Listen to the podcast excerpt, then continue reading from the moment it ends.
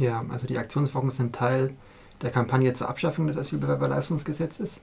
Die Kampagne wurde auch äh, von einer Gruppe hier aus Freiburg initiiert, unter anderem vom AKS, Arbeitskreis Kritische Soziale Arbeit, von Aktion Bleiberecht und anderen Gruppen. Und ähm, ja, wir haben diese Kampagne äh, als Sammelbewegung initiiert. Also die Idee ist es, verschiedene Akteure zusammenzubringen, die die Abschaffung des Asylbewerberleistungsgesetzes äh, fordern. Ähm, also diese Forderung, mit der stehen wir nicht alleine. Es gibt einen Appell von über 200 Organisationen, die hier unterzeichnet haben, also große bundesweite Organisationen. Machen wir ein bisschen Name-Dropping. Ja, unter anderem Wohlfahrtsverbände, die Diakonie, Caritas, AWO, der Paritätische. Es gibt Justiz, äh, Juristenverbände, also zum Beispiel Vereinigung demokratischer Juristinnen und Juristen, äh, Menschenrechtsorganisationen wie Oxfam, Medico International, FIAN, Verbände von Ärztinnen und Ärzten. Es gibt natürlich dann eben auch asylpolitische Gruppen, also eben Pro Asyl, die diese, diesen Appell initiiert haben, zusammen mit der Diakonie. Ähm, also es sind jetzt nicht irgendwie äh, ja, linke Antifa-Gruppen, die das äh, fordern, also nicht nur, auch, genau. auch natürlich, aber ähm, äh, wir wollen eben ja, diese, ähm, diese verschiedenen Akteure zusammenbringen und deswegen haben wir diese Website initiiert, Asylbewerberleistungsgesetz abschaffen.de, wo wir eben jetzt ähm, ja, alle Aktionen, die dazu ähm, stattfinden, gebündelt sammeln. Und wir sind jetzt quasi mitten in der Aktionswoche. Was lief denn bisher schon? Also hier in Freiburg gab es eine Demo am Samstag, eine Kundgebung vor der LEA, vor der Landeserstaufnahmeeinrichtung, äh, zu der auch ungefähr 100 Menschen gekommen sind, auch Geflüchtete aus der LEA selbst, die dort berichtet haben. Und ähm, dann gab es die äh, Eröffnung der Ausstellung, ähm, zu der werde ich gleich noch was äh, sagen, im Jus Fritz Café am Montag. Gestern war eine Veranstaltung, ein Erzählcafé, wo Betroffene berichtet haben äh, von der Ausgrenzung in Sammellagern, die sie hier in Freiburg erfahren haben. Und am Donnerstag gibt es nochmal eine Veranstaltung im Jos Fritz, da geht es um kommerzielle Sicherheitsfirmen, also die Rolle von kommerziellen Sicherheitsfirmen in den Erstaufnahmeeinrichtungen. Und am Freitag endet die Aktionswoche mit einer großen Demo am Platz der alten Synagoge um 18 Uhr, wo wir auch hoffen, dass möglichst viele Leute dort, dorthin kommen ähm, um eben auch ein, ein Zeichen zu setzen, dass es halt nicht nur ähm, Aktion Bleiberecht ist, die hinter dieser Kampagne stehen, sondern sich auch andere Gruppen äh, hier, hier anschließen. Und ähm, Hintergrund ist eben, dass am 26. Mai, also am Freitag, äh, genau vor 30 Jahren, das Gesetz verabschiedet wurde, 1993. Wir haben jetzt gerade schon über die Proteste was gehört aus dem Erzählcafé. Mhm. Das sind ähm, ja, es gab so wahrscheinlich mit Beginn des, äh, mit Verabschiedung des Gesetzes Proteste dagegen, ähm, ja. vor, sowohl von Seiten der Zivilgesellschaft als auch von Seiten von Betroffenen.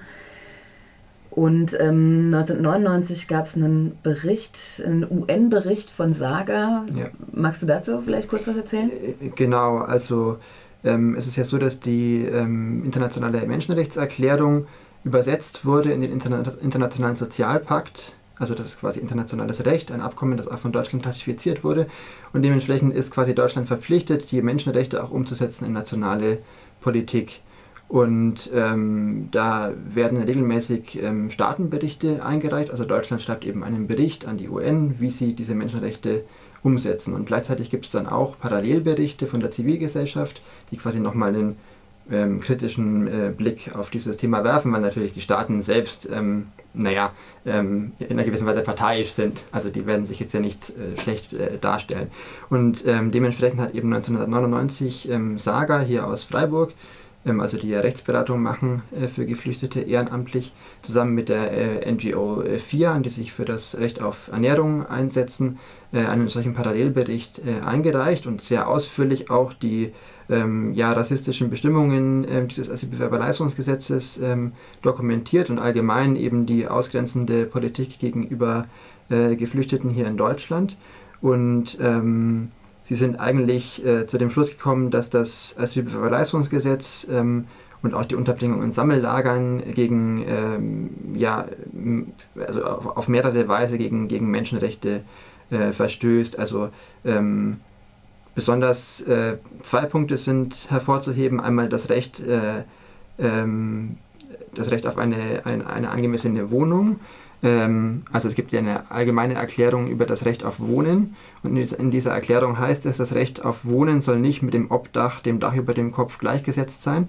Es geht vielmehr um angemessene, angemessene Wohnbedingungen, wie zum Beispiel angemessene Größe des Wohnraums, Schutz vor gesundheitlichen Gefahren, Möglichkeit kulturell bedingte Wohnstile zu verwirklichen, Schutz vor Einmischung in die Privat Privat- und Familiensphäre. Also das ist quasi von der UN so in, den, in diesem Sozialpakt definiert.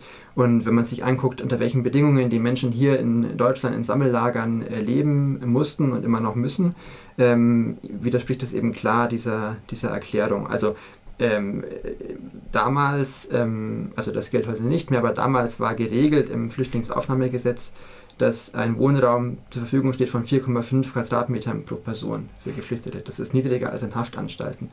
Ähm, und auch heute werden Geflüchtete, ähm, ja, wie wir auch gestern gehört haben, beim Erzählcafé, zum Beispiel in der Landeserstaufnahmeeinrichtung in Mehrbettzimmern untergebracht. Es teilen sich vier oder mehr Leute ein Zimmer in Stockbetten. Sie haben dann vielleicht einen kleinen Spind, wo sie Sachen äh, einschließen können, aber die Zimmer an sich sind nicht, sind nicht abschließbar, können jederzeit auch von Security betreten werden. Ähm, auch diese ähm, ja, Möglichkeit, kulturell bedingte Wohnziele zu verwirklichen, ist hier nicht gegeben. Also das war ein, äh, ein Teil des Berichts. Und der zweite Teil des Berichts bezieht sich dann eben auf die Sachleistungsversorgung. Ähm, die Sachleistungsversorgung ist ganz zentral im Asylbewerberleistungsgesetz, ähm, weil dort geregelt ist, dass Bedarfe nicht in Geld, sondern in Sachleistungen ähm, ausgezahlt werden. Das heißt, die Menschen bekommen kein Geld, um sich Essen zu kaufen, sondern sie bekamen damals Essenspakete. Oder diese Gutscheine. Ist es oh. eigentlich noch aktuell? Also ähm, genau, also diese Essenspakete gibt es heute nicht mehr. Ähm, auch äh, auch die, die Gutscheine nicht mehr in dieser Form, aber in der Lea herrscht eine Vollverpflegung.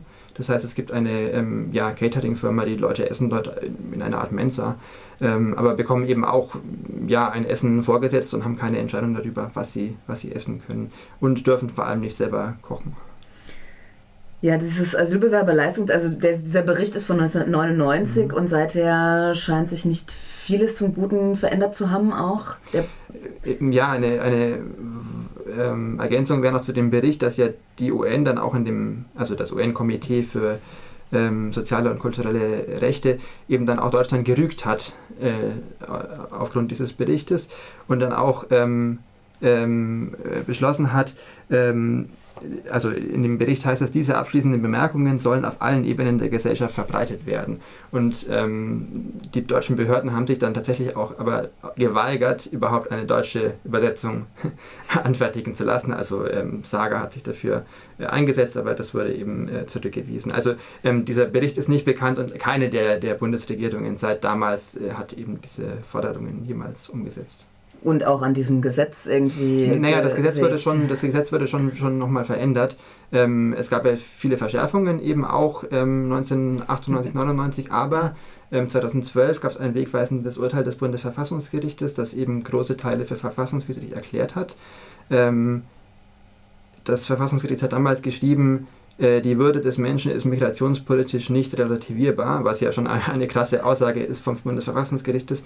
Und eigentlich bedeutet das, äh, naja, über 19 Jahre hinweg, von 1993 bis 2012 im Prinzip Artikel 1 des Grundgesetzes durch dieses Gesetz ähm, verletzt wurde. Ähm, und dementsprechend wurden dann eben damals die Leistungen, die Asylsuchende äh, erhalten, angeglichen an das SGB, also an Hartz IV damals. Obwohl ja nach wie vor da viel mehr Schikanen als jetzt in einer normalen Sozialleistung äh, integriert sind. Also mhm. du, du, hast auch gestern die Veranstaltung mhm. eingeleitet mhm. und ich fand deinen Satz äh, so prägnant dass da im Grunde, ähm, dass es viel günstiger wäre, allen äh, eine, eine reguläre Sozialleistung, wie zum Beispiel ein Hartz IV oder mittlerweile ein Bürgergeld, ja. zukommen zu lassen, was einen wesentlich menschenwürdigeren ja. Äh, menschenwürdigeres Leben ermöglichen würde, als das eben jetzt in dem Asylbewerberleistungsgesetz geregelt ist, in dieser Lagerunterbringung. Äh, ja, also es, dieser Abschreckungscharakter des Gesetzes ist nach wie vor da. Genau. Und wird umgesetzt. Also, also das Gesetz hat eigentlich keine andere Rechtfertigung. Ähm, es ist ein Gesetz, das dazu geschaffen wurde, um eine bestimmte Menschengruppe hier sozialpolitisch auszugrenzen, auch um Substandards durchzusetzen in den Sammellagern.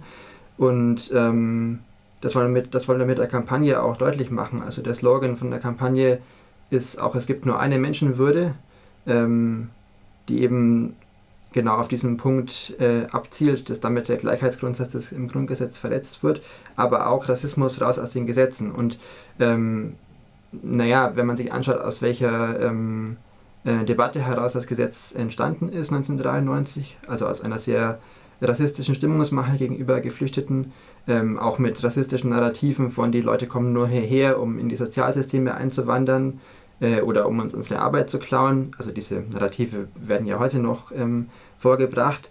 Ähm, wurde eben dann begründet, dieses Gesetz äh, durchzusetzen und dafür tatsächlich auch Mehrkosten in Millionenhöhe in Kauf genommen. Also wir haben das auch mal recherchiert. Äh, von 1993 bis 1996 wurde ein Budget festgelegt von 500 Millionen D-Mark jährlich, um die Sachleistungsversorgung durchzusetzen.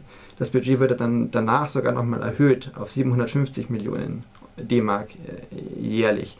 Und ähm, also es, kam eben zu enormen äh, Mehrkosten, nur um quasi zu verhindern, dass äh, Menschen äh, hier selbstbestimmt ähm, leben können. Ja.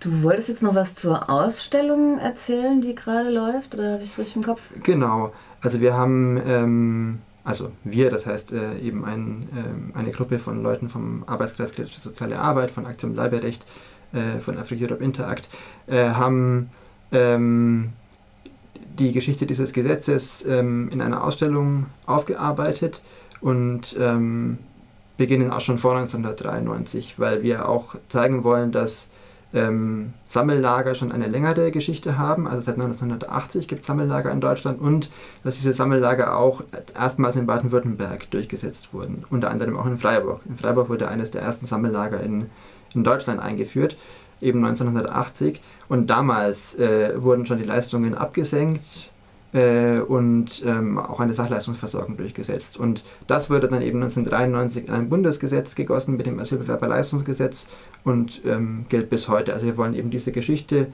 ähm, nachzeichnen, auch mit einem Schwerpunkt auf ähm, ja, Baden-Württemberg, Südbaden und Freiburg und gleichzeitig auch die Protestgeschichte aufzeigen gegen diese ähm, ja, Ausgrenzung von, von Geflüchteten gegen dieses Gesetz. Also wie du schon gesagt hast, von Anfang an gab es auch Proteste. Und ähm, gut, dass jetzt das Asylbewerberleistungsgesetz nach dieser Woche abgeschafft ist, ähm, ist relativ unwahrscheinlich.